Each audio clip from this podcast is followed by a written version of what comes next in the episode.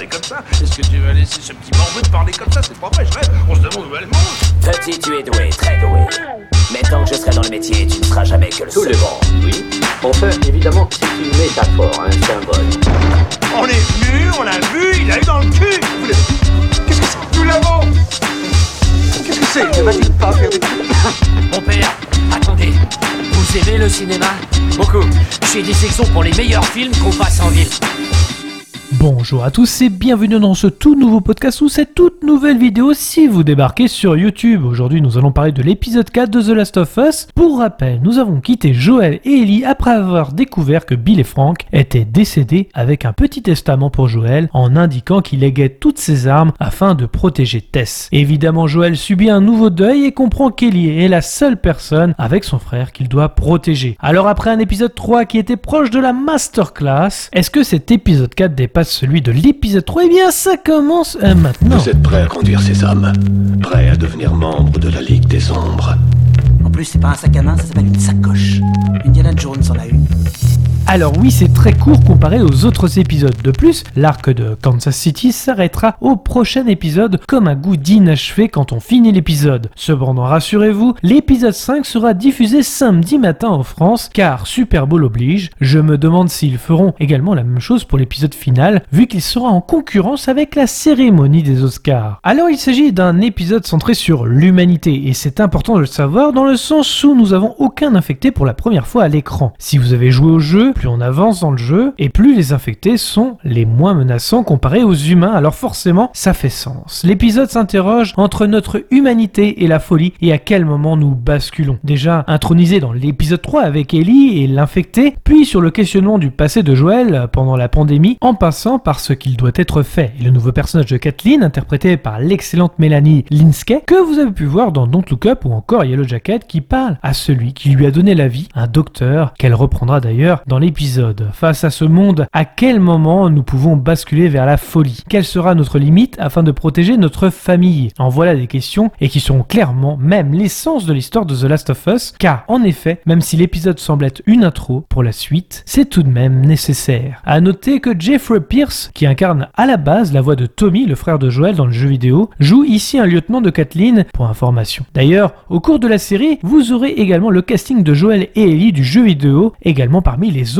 personnages. Nous avons également Henry et Sam en fin d'épisode, comme le jeu, hein, et qui seront des personnages importants pour la suite de l'épisode 5, ce qui est encore plus frustrant pour la suite. Alors l'épisode commence sur cette longue, longue route, car il ne faut pas oublier que la série est un road movie dans l'absolu. Cependant, la mise en scène de la série nous le fait un peu vivre, je trouve. L'occasion pour Joël et Ellie de s'apprivoiser un temps soit peu, elle se la joue taxi driver devant un miroir, une mise en scène plutôt bien trouvée, hein, marquant peut-être le son côté sombre déjà introduit dans l'épisode 3. Cependant, face au miroir, c'est presque facile, comme si elle jouait un rôle qu'elle pensait être, mais on découvrira au fil de l'épisode que pas du tout. Alors quel est l'espoir de l'humanité, cette lumière? Est-ce que son côté sombre peut également la faire basculer? Là est toute la question. Comment parler de cette humanité? Comment la mettre en scène? Eh bien, tout simplement par l'humour. Tout comme dans le jeu, Ellie se balade avec un livre de blagues et en fait référence avec Bill sur le livre porno qu'elle découvre dans le pick-up. Alors, oui, certains se demandaient comment ça, Bill et Frank étaient homo Eh bien, dans le jeu, en plus de la lettre Frank, laissée avant qu'il se pende, Ellie découvre un magazine porno gay dans le pick-up de Bill, ce qui indiquait l'orientation sexuelle de ce dernier. J'imagine que ceux qui ont découvert la série ont vraiment joué au jeu. hein. C'est là qu'on voit ceux qui ont vraiment joué au jeu et ceux qui traversent une œuvre uniquement en diagonale. Alors oui, les scènes dans le pick-up sont un copier-coller du jeu, du dialogue, à la musique, histoire de bien rappeler l'adaptation originale. On y croise le décor qui reste toujours aussi fou avec ce monde qui s'est arrêté. La lettre de Bill résonne dans la tête de Joël. Pour ceux qui pensaient que l'épisode 3 ne servait à rien, le rôle de protecteur sera bien mis en scène lorsque Joël a peur de croiser d'autres humains. D'ailleurs, le dialogue avec Joël sur le fait que les humains feraient bien plus que nous voler est également un avertissement pour la suite. Joël et Ellie se rapprochent via les blagues, les interactions fonctionnaient déjà dans le jeu, alors pourquoi en changer? Même si changer quelques éléments semble toujours bienvenu pour les joueurs afin d'être surpris. Et c'est peut-être là le petit défaut de cet épisode 4. On nous évoque Tommy, le frère de Joël, on nous parle de la première guerre du Golfe avec la tempête du désert, sûrement que dans cet univers, la deuxième n'a pas eu lieu vu que la pandémie date de 2003. Mais c'est important également car lors de cette guerre, des enfants ou des femmes demandaient de l'aide à l'armée, comme le jeune à Kansas City, révélant par la suite une bombe planquée qui coûta la vie à de nombreux soldats. Toujours important de faire le parallèle à notre histoire dans un scénario catastrophe. On nous révèle également que ce groupe,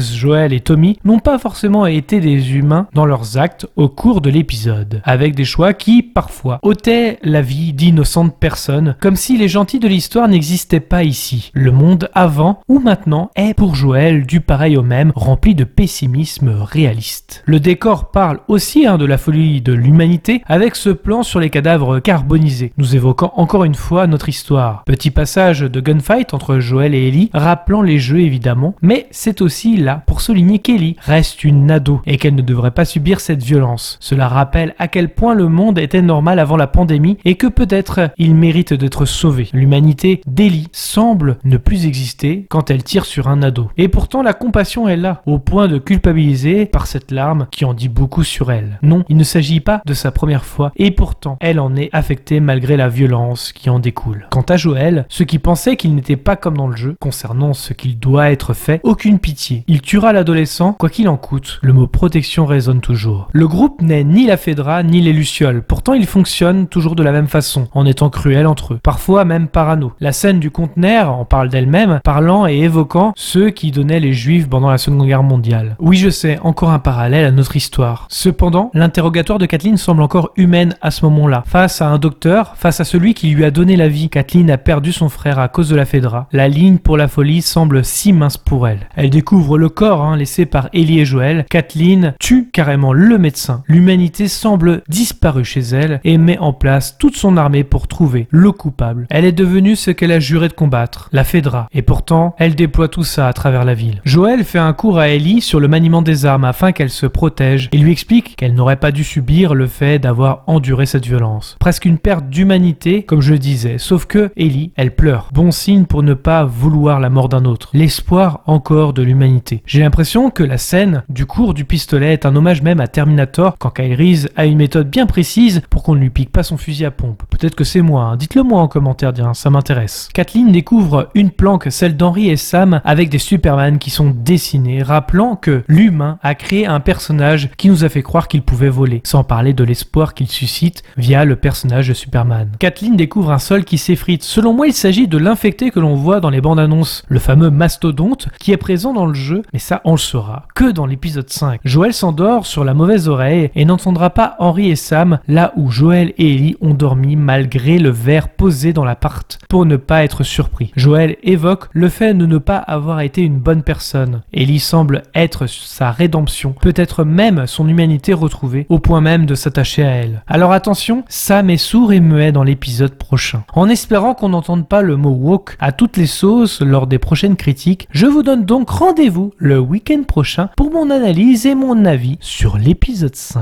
Merci à tous d'avoir regardé cette vidéo. Je précise qu'il s'agit d'un et non d'une pensée unique. Pensez à liker, commenter, mettre un pouce bleu et d'activer la cloche pour ne rien rater.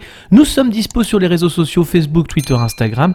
Les liens sont dans la description. Nous sommes également disponibles sur toutes les plateformes de podcast. Je vous invite donc à vous abonner, quelle que soit la plateforme, et de laisser un commentaire. Nous y répondrons avec plaisir. Dans tous les cas, rendez-vous dans les salles obscures pour de nouvelles aventures. Bonne soirée à tous. Considéré comme ça Est-ce que tu vas laisser ce petit morveux te parler comme ça C'est pas vrai, je rêve. On se demande où elle mange. Petit, tu es doué, très doué. Mais tant que je serai dans le métier, tu ne seras jamais que le Tout le monde, oui. Enfin, évidemment, c'est une métaphore, un symbole. On est venu, on l'a vu, il a eu dans le cul. Vous l'avez- Qu'est-ce que c'est Nous l'avons Qu'est-ce que c'est Ne va-t-il pas faire des trucs Mon père, attendez. Vous aimez le cinéma? Beaucoup. J'ai des sections pour les meilleurs films qu'on passe en ville.